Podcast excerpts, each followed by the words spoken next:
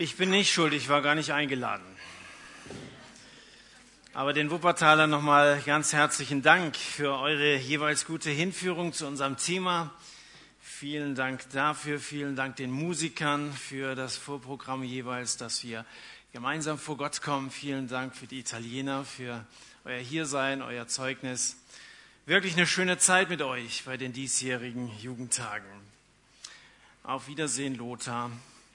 Vielen Dank für alles. Es war eine so tolle Feier, wie ich es noch nie erlebt habe. Aber sag doch das nicht, sagt Lothar. Doch, doch, das sage ich immer. Wir reden heute, reden heute Nachmittag über ein Fest, das wirklich einzigartig und unerreichbar ist. Ein Fest, das mit nichts anderem zu vergleichen ist. Dagegen was ich euch heute nochmal zum Abschluss zu sagen habe, sind die Jugendtage wirklich langweilig, wirklich langweilig. Wir machen ja so einen Zweierrhythmus. Lukas 10 haben wir angefangen, Lukas 12 heute Vormittag, jetzt Lukas 14. Wer mitlesen möchte, Lukas 14, wir lesen von Vers 15 an.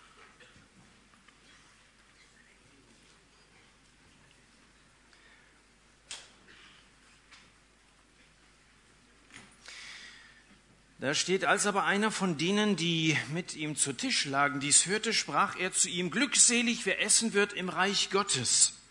Er aber sprach zu ihm, ein Mensch machte ein großes Gastmahl und lud viele ein. Und er sandte seinen Knecht zur Stunde des Gastmahls, um den Geladenen, den Geladenen zu sagen, kommt, denn schon ist alles bereit. Und sie fingen an, alle ohne Ausnahme sich zu entschuldigen. Der erste sprach, ich habe einen Acker gekauft und muss unbedingt hingehen und ihn besehen.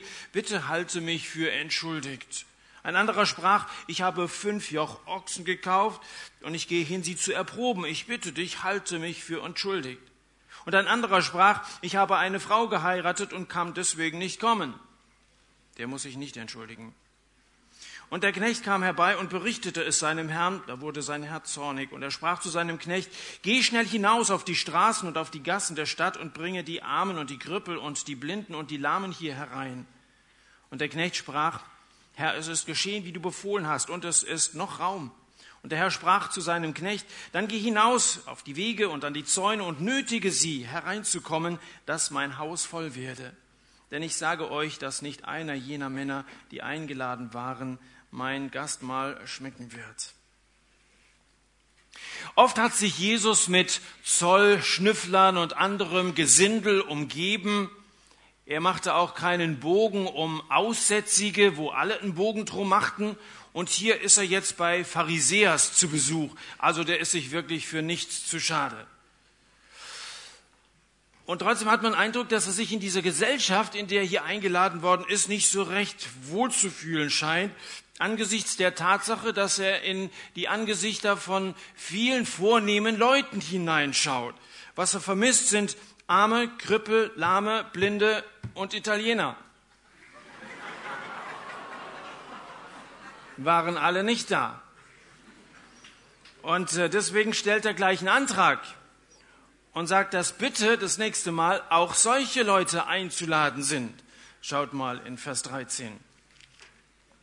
Also, wenn du ein Gastmahl machst, so lade arme, blinde, Krüppel, lahme, blinde und Italiener ein. Und glückselig wirst du sein, wenn sie nichts haben, um dir zu vergelten, denn es wird dir vergolten werden bei der Auferstehung der Gerechten.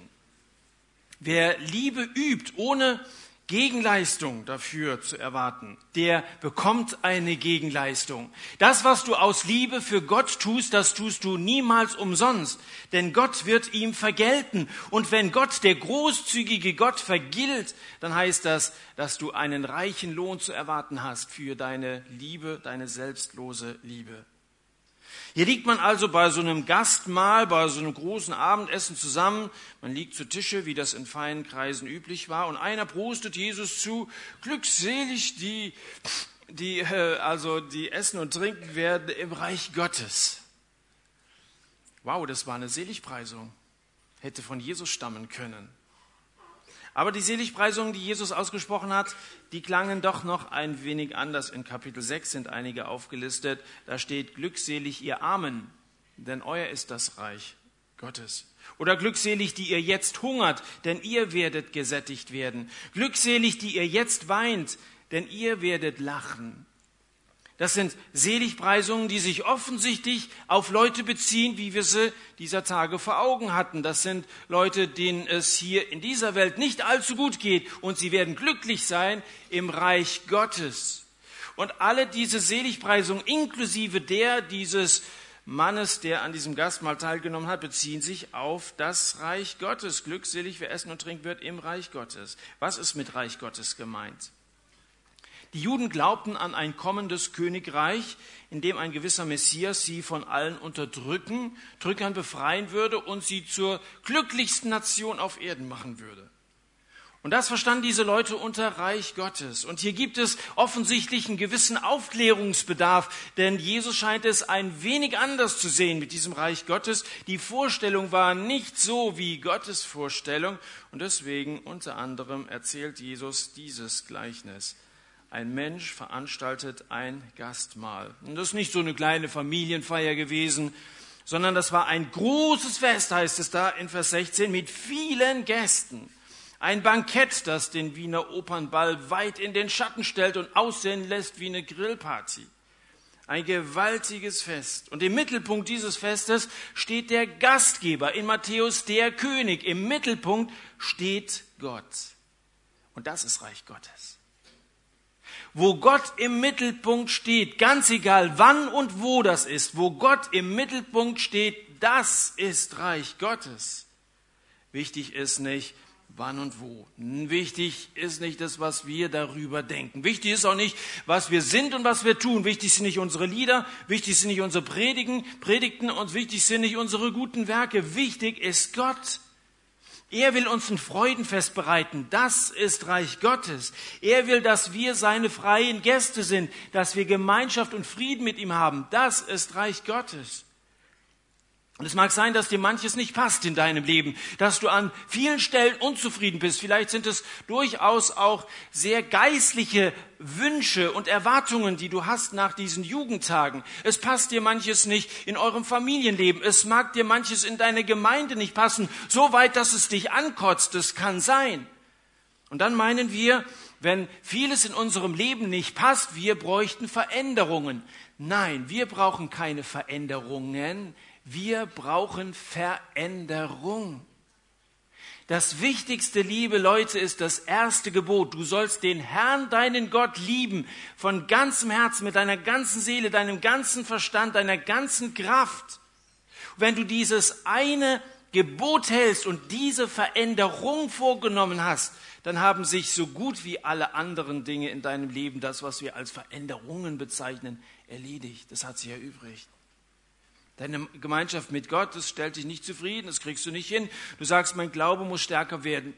Mein Verhältnis zur Gemeinde muss besser werden. Mein Gebet muss lebendiger werden. Ich muss die Länge, die Tageszeit, die Themen meiner stillen Zeit ändern. Und Liebe ist auch wichtig. Nein, das stimmt eben nicht. Da stimmt was ganz Entscheidendes nicht. Denn Liebe ist nicht auch wichtig. Das Größte ist die Liebe, steht in 1. Korinther 13. Das ist das Größte, das ist das Wichtigste. Du willst vielleicht an deinem Glauben erkannt werden. Nein, du sollst an deiner Liebe erkannt werden. Johannes Kapitel 13. Du brauchst keine Veränderungen, du brauchst Veränderung. Bete doch mal aus Liebe. Man denkt, du musst ja alles aus Glauben heraus tun. Da ist Glaube, Hoffnung und da ist Liebe und das ist das. Bete doch mal aus Liebe. Mit dem Gebot, Gott zu lieben, fängt es an. Wer Gott liebt, der liebt auch die Gemeinschaft mit ihm. Wer Gott liebt, der liebt auch sein Wort. Wer Gott liebt, der liebt auch seine Nächsten. Wer Gott liebt, der hat überhaupt erst begriffen, was Liebe ist.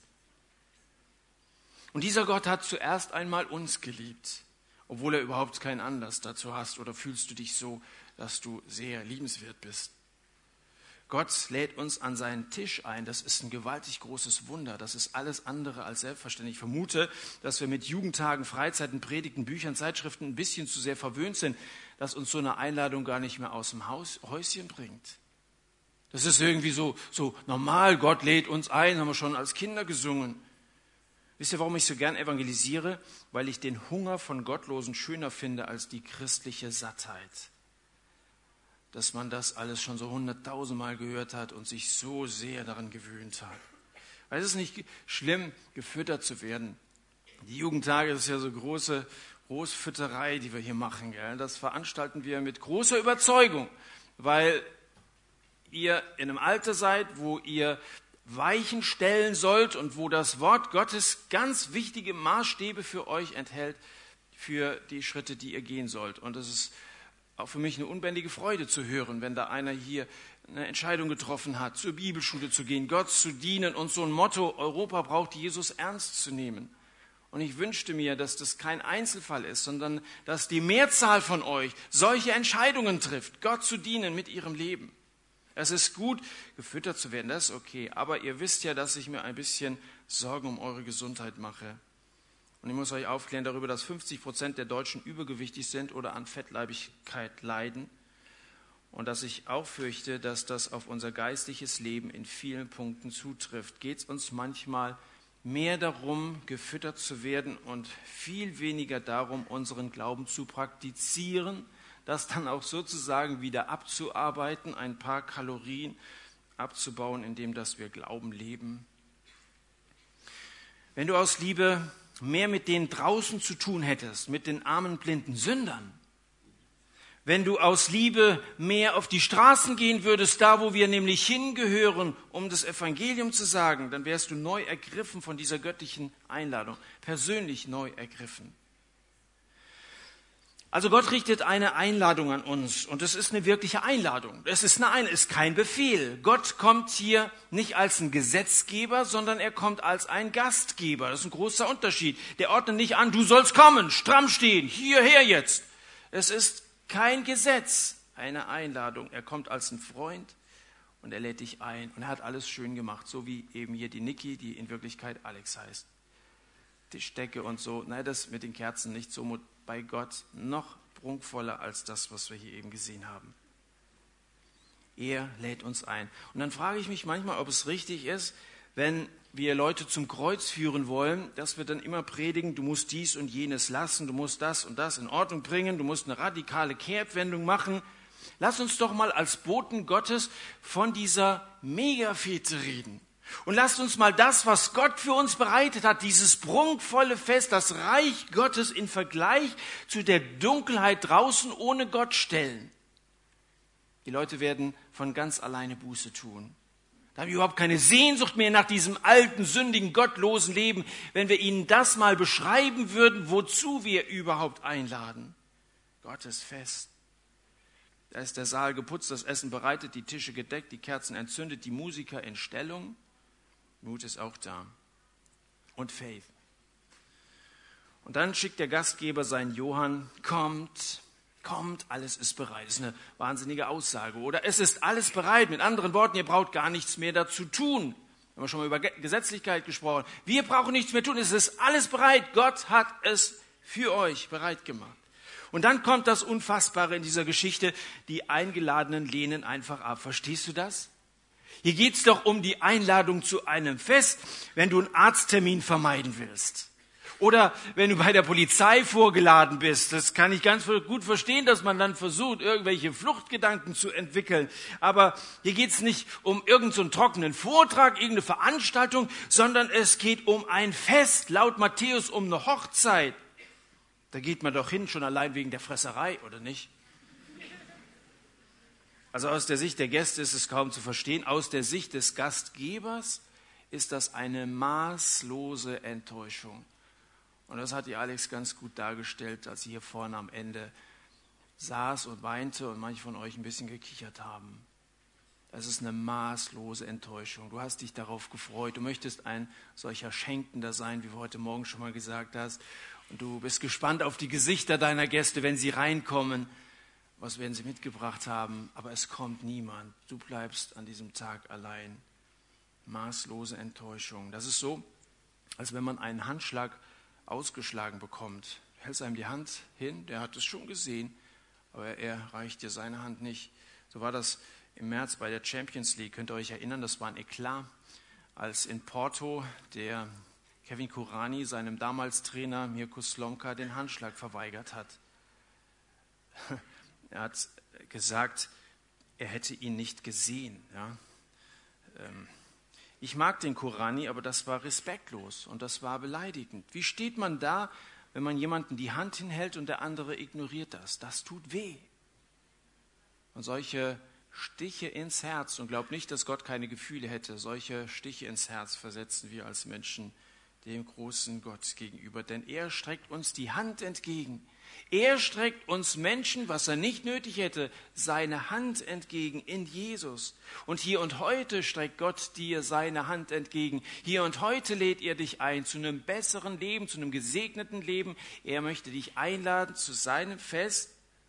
Und er meint es gut mit dir. Der wechselt ja niemanden aus. Und der gibt niemanden auf. Der gibt dir ja reihenweise neue Chancen. Und wird doch täglich mit Verachtung gestraft. Täglich von uns mit Verachtung gestraft. Und was die für Ausreden haben. Ich habe einen Acker gekauft und muss unbedingt hingehen, ihn zu besehen. Insgeheim sagt er, geh mir vom Acker. Oder der nächste, ich habe fünf Joch Ochsen gekauft und ich gehe hin, sie zu erproben. Insgeheim sagt er, du Rindvieh. Oder ich habe eine Frau geheiratet und darum kann ich nicht kommen. Insgeheime sagt er, meine Alte hat mehr drauf als dein Alter. Dem einen ist ein Stück Land lieber als eine ewige Heimat im Haus Gottes. Dem anderen sind seine Geschäfte wichtiger, als sich mit Gott zu beschäftigen.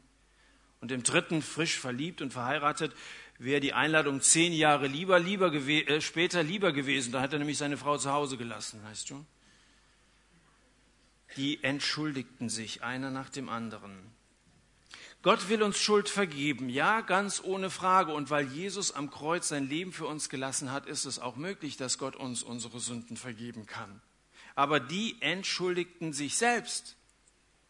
Gott vergibt Schuld, aber das kannst du doch nicht selber machen. Die entschuldigten sich. Halte mich für entschuldigt. Ich möchte für diesen Gott keine Schuld haben, deswegen halte mich für entschuldigt. Die entschuldigten sich.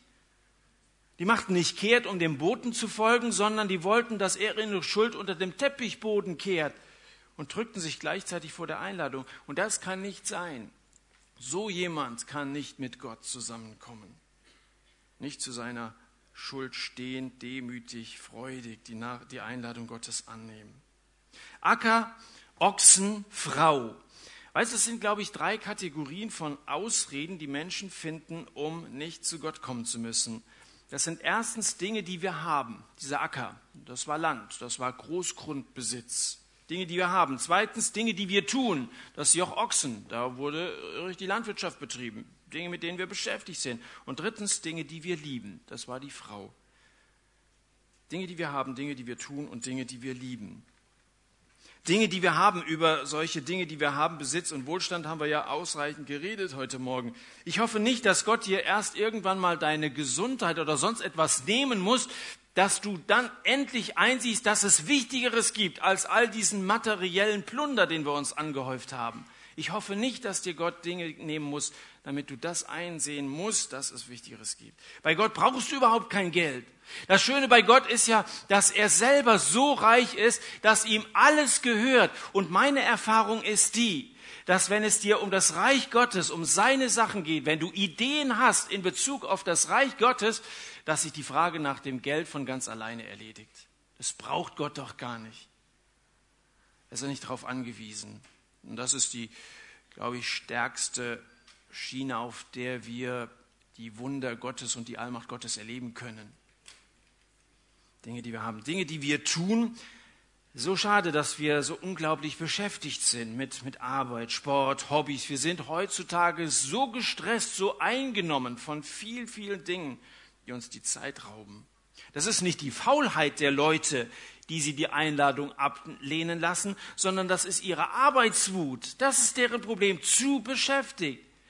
Und wenn du dich in deine Arbeit verlierst und deine ganze Zeit im Sport und im Hobbyraum verbringst, dann erteilst du Gott eine Absage. Du sollst deine Arbeit ja nicht aufgeben, sondern du sollst sie so, wie wir im vergangenen Jahr von Hans-Peter Reuer gehört haben, du sollst sie mit Jesus zusammentun. Das ist für mich sehr eindrücklich, äh, sehr gut nachvollziehbar gewesen, dieses mit Gott per Du, dann mach die Dinge mit Gott zusammen aber nicht vor lauter Arbeit keine Zeit mehr für Gott habe. Das darf nicht sein.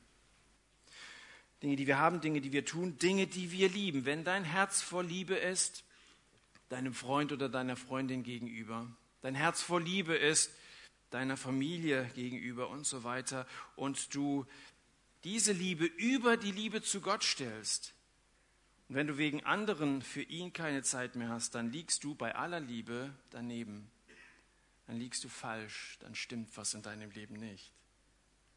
Sage mir, wo du deine Prioritäten setzt und ich sage dir, wie es mit deiner Liebe zu Gott bestellt ist. Das sind ja alles keine schlimmen Sachen, die die hier aufführen.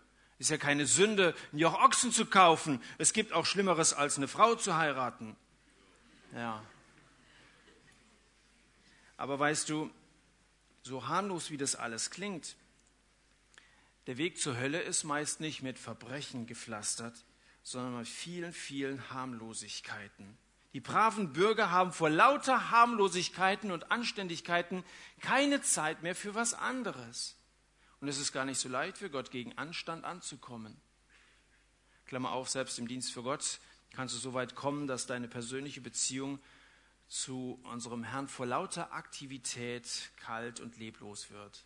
Dann bist du so mit dem Werk des Herrn beschäftigt, dass du keine Zeit mehr für den Herrn des Werkes hast. Das kann selbst als Diener Gottes, als vollzeitlicher Diener Gottes so sein. Klammer zu. Deine Arbeit kann Gott also aus deinem Leben drängen. Die Apostel damals, wenn du mal so die Apostelgeschichte ein bisschen durchgehst, die ließen Acker, Vieh und Frau hinter sich. Das hat Jesus von ihnen verlangt. Wenn ihr nicht bereit seid, nicht, dass jeder das tun muss, aber wenn ihr dazu nicht bereit seid, seid ihr überhaupt nicht tauglich für meine Sache. Dann ließen sie zum Teil alles hinter sich. Von einem heißt es, Josef aber, der von den Aposteln Barnabas genannt wurde, der einen Acker besaß, verkaufte ihn, brachte das Geld und legte es zu den Füßen der Apostel nieder. Apostelgeschichte 4, Vers 36. Um den Acker sollten sich andere kümmern. Das hat ihm genug Arbeit gemacht, vielleicht hat er den geerbt oder so, den verkaufe ich, um frei zu werden von diesem Zeug, was mich so, so, so gebunden hat. Ich hatte überhaupt keine Zeit vor lauter Acker und Würmer und was man da alles raussuchen muss und ja, kenne mich nicht mehr aus. Und dann in Apostelgeschichte 11 heißt es, dass sich in Antiochien eine große Zahl von Leuten bekehrt hat. Die Gemeinde in Jerusalem hört davon und wen schicken sie hin? Sie schicken den Barnabas hin, weil der hatte Zeit, der hatte ja keinen Acker mehr. Und kurz drauf, Kapitel 11, Vers 30, trat eine Lebensmittelknappheit auf, wie wir das heute nennen, eine Hungersnot. Kurzerhand legen die Jünger in Judäa Spenden zusammen. Sie senden die zu den Bedürftigen. Durch wen?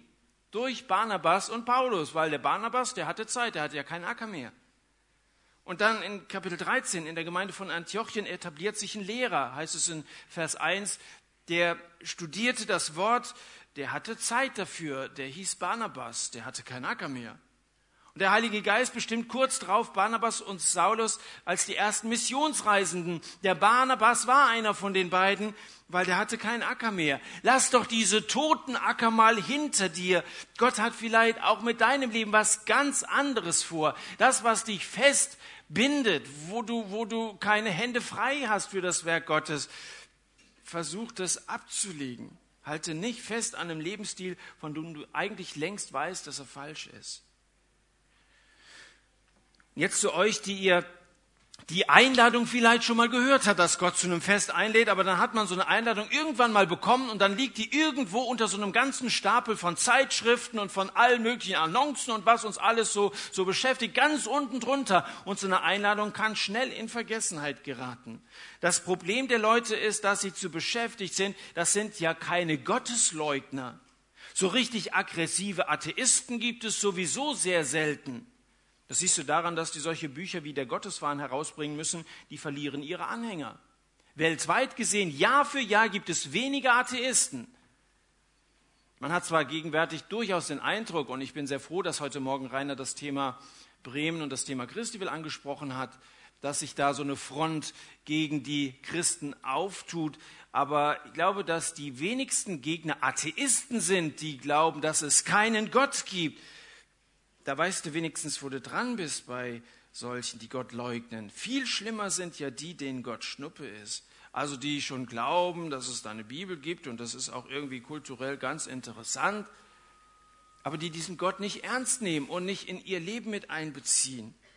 Die gehen einfach zur Tagesordnung über, die sagen, Gott, lass mich in Ruhe mit Gott, kein Bedarf. Diese Gleichgültigkeit ist viel schlimmer als eine bewusste Feindschaft oder Ablehnung Gott gegenüber. Offenbarung 3, ich kenne deine Werke, dass du weder kalt noch heiß bist, dass du doch kalt oder heiß wärest. Also weil du lau bist, weder heiß noch kalt, werde ich dich ausspeien aus deinem Mund. Das kann Gott gar nicht haben. Entweder sagst du ganz klar, ich will mit Gott nichts zu tun haben, oder du sagst, ich liebe Gott, auch wenn ich es nicht immer so hinkriege, aber er hat den ersten Platz in meinem Leben. Aber so irgendwas dazwischen könnte sein, aber eigentlich hat Gott mit meinem Leben nichts zu tun, weder heiß noch kalt, das geht nicht. Gäste, die angeblich kein Interesse, keine Zeit haben, vielleicht später mal, im Moment nicht, sagen sie. Wenn du sagst, dass es dir an Zeit und Interesse fehlt, dann glaube ich dir das nicht. Weißt du, was die Wahrheit ist? Die Wahrheit ist, dass du nicht willst. So steht es nämlich in Matthäus 22, Vers 3, wo dieses Gleichnis etwas anders wiedergegeben wird. Da steht, sie wollten nicht kommen. Da ist es mal ganz klar ausgedrückt, die wollten nicht kommen. Ob du zu Gott kommst, ist eine Frage deines Willens. Die Behauptung, ich kann nicht an Gott glauben, weil ich zu gebildet bin, weil ich zu aufgeklärt bin, weil ich zu modern bin, weil ich zu wissenschaftlich bin. Diese Behauptung ist falsch. Die Wahrheit ist, du willst es nicht. Glauben können kann nämlich jeder. Ob du willst, ist die Frage. Mag sein, dass dir auch die Boten nicht gefallen, dieser Johann, den Gott ausgesandt hat, um nun die Gäste nochmal zu erinnern und zu holen, abzuholen. Vielleicht passen dir die Boten nicht. Und ich gebe schon zu, dass die Gesichter vieler Christen als Titelbild zu den Klageliedern geeignet wären. Sehr werbewirksam sehen die wirklich nicht immer aus. Die machen nicht den Eindruck, dass die von dem Freudenmahl des Vaters kämen, sondern die machen den Eindruck, als wenn sie dich zu einem Zahnarzttermin einladen, wo eine vereiterte Wurzelbehandlung ansteht. So sehen viele von denen aus. Gebe ich zu. Nietzsche hat schon richtig beobachtet, wenn er sagt, sie müssten erlöster aussehen, wenn ich an ihren Erlöser glauben soll. Vielleicht finden wir keinen Glauben, weil wir oft genug unglaubwürdig sind. Aber das Thema hier sind nicht die Einladenden, sondern das Thema sind die Geladenen. Die lehnen ab. Und weil das so ist, wird der Johann nochmal ausgeschickt. Die Veranstaltung fällt nicht ins Wasser. Und am Ende, da liegen am Tisch Genau die, die Jesus sich gewünscht hat. Inklusive der Italiener. Da liegen obdachlose Trippelbrüder, gewissenlose Zuhälter, gefühllose Triebtäter, mittellose Bettler, heimatlose Prostituierte. Eine saubere Gesellschaft war das. Einer reibt nach jedem Tanz den Rücken seiner Partnerin mit einem Taschentuch ab. Einer fragt, was ist denn das für eine? Was macht denn der? Ach so, das ist der Willi, der alte Ganove. Reine Gewohnheit, der will keine Fingerdrücke hinterlassen. Finde am Finger. Solche Leute waren das Sünder, alles Sünder. Aber Gott wird seinen Plan, sein Haus mit Menschen zu füllen, auf jeden Fall erfüllen. Auf jeden Fall, komme was wolle.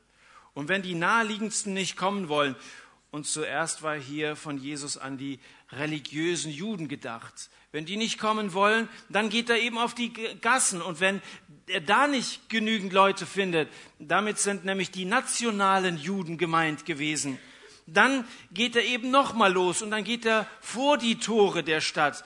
Und damit sind die Heiden gemeint. Die Boten Gottes werden gesandt bis ans Ende der Welt. Nach Italien, nach China und nach Papua-Neuguinea bis ans Ende der Welt. Und dieser gewaltige Auftrag, macht alle Nationen zu Jüngern, der ist immer noch nicht erfüllt. Ich bin sehr, sehr dankbar für die Arbeit von New Tribes Mission zum Beispiel, die unten auch einen Stand haben. Seid ihr da schon gewesen? Habt ihr euch Infomaterial mitgenommen? Ihr darüber nachgedacht, vielleicht einfach mal bei so einem Summit-Einsatz mitzumachen, bis ans Ende der Welt zu gehen und es denen zu sagen, die bisher nie eine Chance hatten, das Evangelium zu hören, Missionare zu ermutigen, die einen solchen Pionierdienst tun? Interessiert euch dafür. Die Boten gehen bis ans Ende der Welt. Aber um wieder in die Stadthalle Dillenburg zurückzukommen, Jesus erzählt nicht, dass der Johann schon wieder zurück ist. Der Festsaal ist noch nicht geschlossen, der Knecht ist immer noch unterwegs und er sagt immer noch, komm, alles ist bereit und er kommt vielleicht jetzt gerade zu dir. Er steht vor dir und er fragt dich, du, ich komme von Gott und ich möchte dich einladen. Sein Fest ist bereit. Du brauchst nichts tun. Du kannst auch gar nichts tun. Du bist ein Sünder. Was willst du schon wieder gut machen? Aber Gott ist bereit, dir zu vergeben. Und Gott ist bereit, dir einen Neuanfang zu gewähren. Weil ich möchte was sagen von Gottes großer Menschenliebe. Er liebt dich durch und durch und er lässt dir ausrichten, komm. Es ist alles bereit. Du bist eingeladen. Komm zu Gott. Komm heim. Komm ins Vaterhaus. Und du darfst diesen Ruf ins Vaterhaus so annehmen, wie du bist. Du brauchst dich deiner Gassen und Zäune, wo auch immer Gott dich jetzt herholt, brauchst du dich nicht zu schämen. Ich weiß nicht, wo du dich überall rumgetrieben hast und wo du dich überall mit Sünde befleckt hast. Alles das ist Gott bereit, dir in Jesus zu vergeben. Und gerade an unserer Erbarmungswürdigkeit will Gott ja seine Erbarmung zeigen, sein ganzes Erbarmen, seine ganze große Menschenliebe.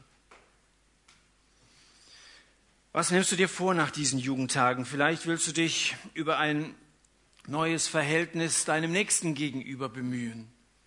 Vielleicht ist dir sehr konkret etwas vorgenommen. Heute Morgen, als wir diese Gebetszeiten hatten, ihr habt euch ein bisschen ausgetauscht darüber. Ich hoffe, es waren möglichst konkrete Vorsätze dabei. Nur nicken und sagen, ja, man müsste eigentlich. Nächstenliebe, ja, hatte recht. Das bringt überhaupt nichts. Das hast du übermorgen vergessen. Es bleibt alles beim Alten. Vielleicht willst du aber auch dein Verhältnis zum Geld neu überdenken. Wäre gut, wenn du das tun würdest. Setz das, was du dir vorgenommen hast, froh und aus Liebe Gott gegenüber um.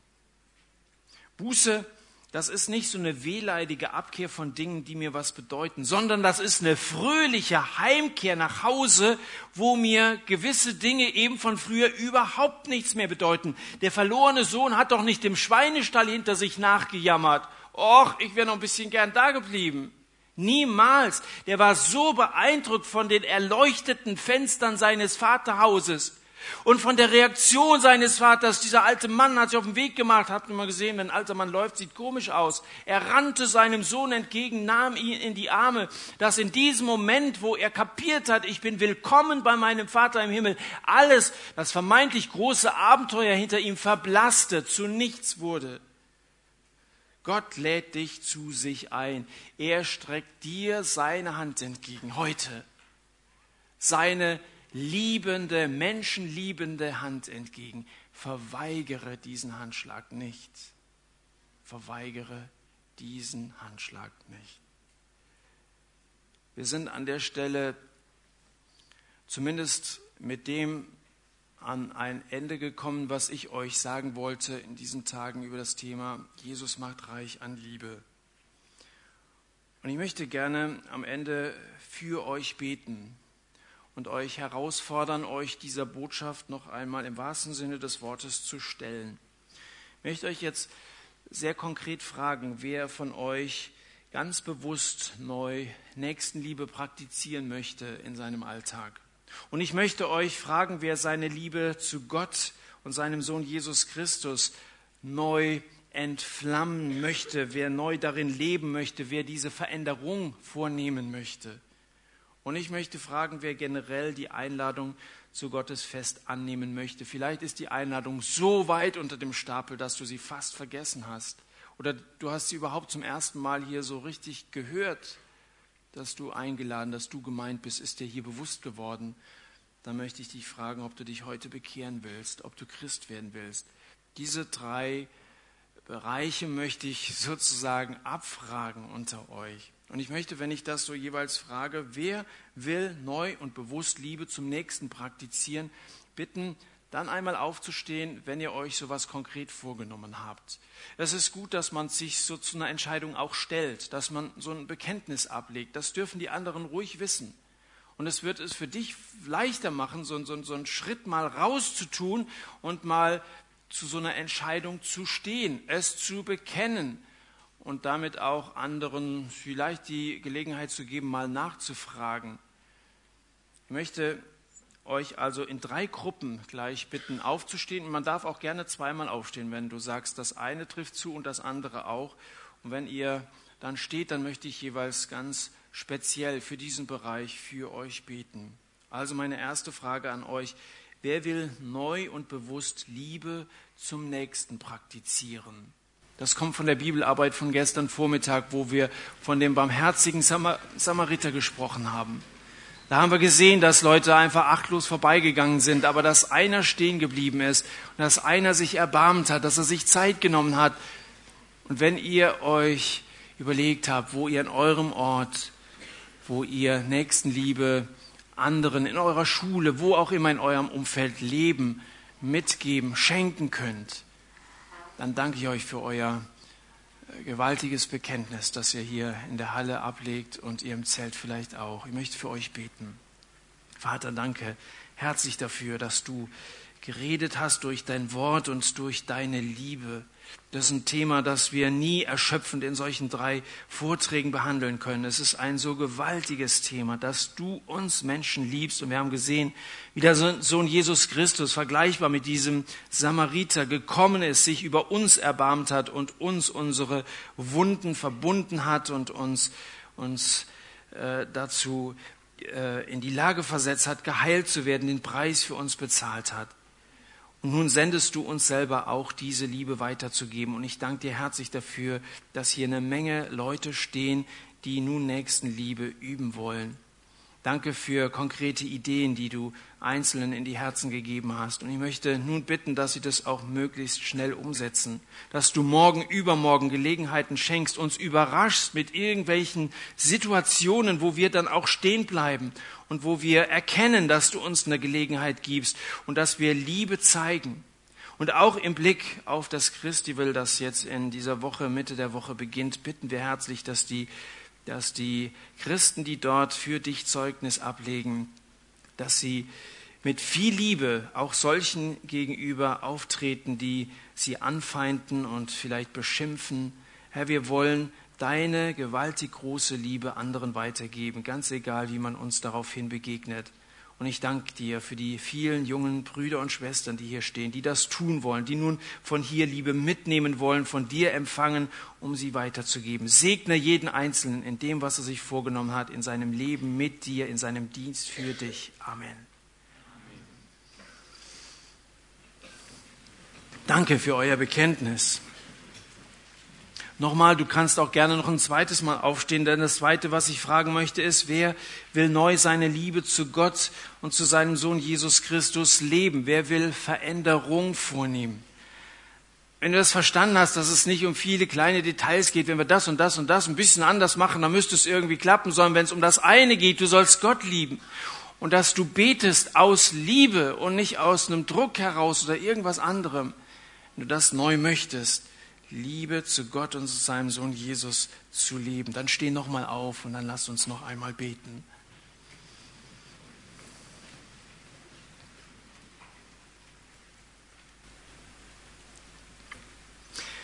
Vielen Dank, Vater im Himmel, dass du uns auch das bewusst gemacht hast, dass deine Liebe unglaublich groß ist und dass wir diese Liebe erwidern dürfen. Du hast uns zuerst geliebt und wir lieben dich mit unserem ganzen Herzen, mit unserer ganzen Seele, mit unserem ganzen Verstand, mit unserer ganzen Kraft.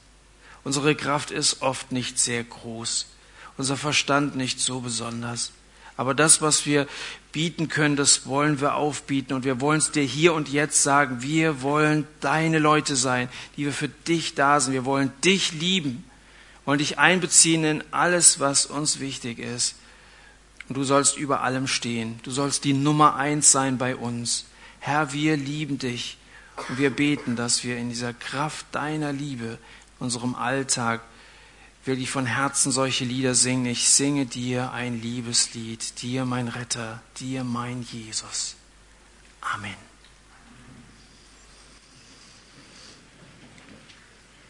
Und dann geht es im dritten Teil noch ganz konkret um die Einladung Gottes zu seinem Fest. Viele von euch sind schon lange Kinder Gottes. Bei manchen ist es vielleicht so ein bisschen irgendwie in den Hintergrund getreten und manche haben sich noch nie bekehrt. Die gehen immer mit zum Jugendkreis oder sind jetzt hier eingeladen worden und die finden das auch alle ganz interessant, aber dir ist gar nicht so ganz bewusst gewesen, dass du gemeint bist. Und das ist vielleicht jetzt das Schwerste aufzuspähen. Da werden jetzt wahrscheinlich keine ganzen Massen aufstehen. Vielleicht doch, keine Ahnung.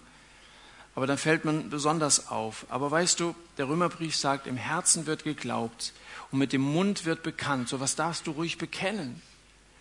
Glaube ist nicht eine Sache, die man so ganz geheim halten muss, darf keiner wissen. Viele halten das geheim. Nein, bekenne es. Also wenn Leute sich im Fernsehen nicht schämen, sich für alles Mögliche darstellen zu lassen, zu prostituieren im wahrsten Sinne des Wortes, dann brauchen wir uns nicht für Jesus zu schämen. Schäm dich nicht für so eine Entscheidung. Wenn du erkannt hast, ich bin ein sündiger Mensch und ich brauche diesen Jesus und ich möchte als Christ leben, möchte einen Neuanfang mit Jesus machen oder ich möchte mich erstmals in meinem Leben bekehren, dann stehe ich jetzt auf und ich möchte auch für dich beten.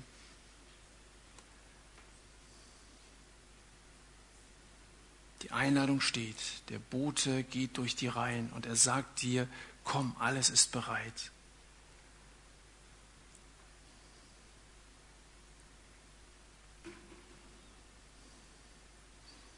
Ja, danke. Ich kann nicht alles überblicken. Ich sehe hier eine, zwei sehe ich. Vielleicht im Zelt einige auf der Empore kann ich gar nicht sehen. Aber ich möchte auch für euch beten. Vielen Dank, Vater im Himmel, dass manche so diese grundsätzliche Entscheidung getroffen haben in diesen Tagen. Ich möchte, dass Gott mein Vater ist und ich möchte das Angebot Jesu annehmen und ich möchte die ausgestreckte Hand in Jesu, die Hand Gottes nicht ausschlagen. Und danke, Vater im Himmel, dass wir nun ein wenig nachvollziehen können, was es für eine Freude für dich sein muss, dass einer die Einladung annimmt, dass einer diesen Handschlag nimmt und dass er Ja sagt zu deiner Einladung und dass Freude im Himmel ist über Sünder, die Buße tun. Vielen Dank für die, die nun als Christen leben wollen. Und ich bete ganz besonders für sie, dass sie in den ersten Schritten dieser neuen Woche gute Erfahrungen mit dir machen, dass sie Freude haben im Leben mit dir, dass sie zu Jüngern werden, die das, was du ihnen schenkst, dann an vielen Stellen anderen weitergeben. Danke, Herr, für deine gewaltig große Liebe, die du in diesen Tagen bewiesen hast. Danke für deine greifbare Gegenwart hier unter uns. Danke für dein Wort. Danke für die Veränderung, die du in unserem Herzen bewirken möchtest. Du bist ein Gott, der Wunder tut. Und wir rechnen mit deinen Wundern, deiner Gegenwart in unserem Leben. Amen.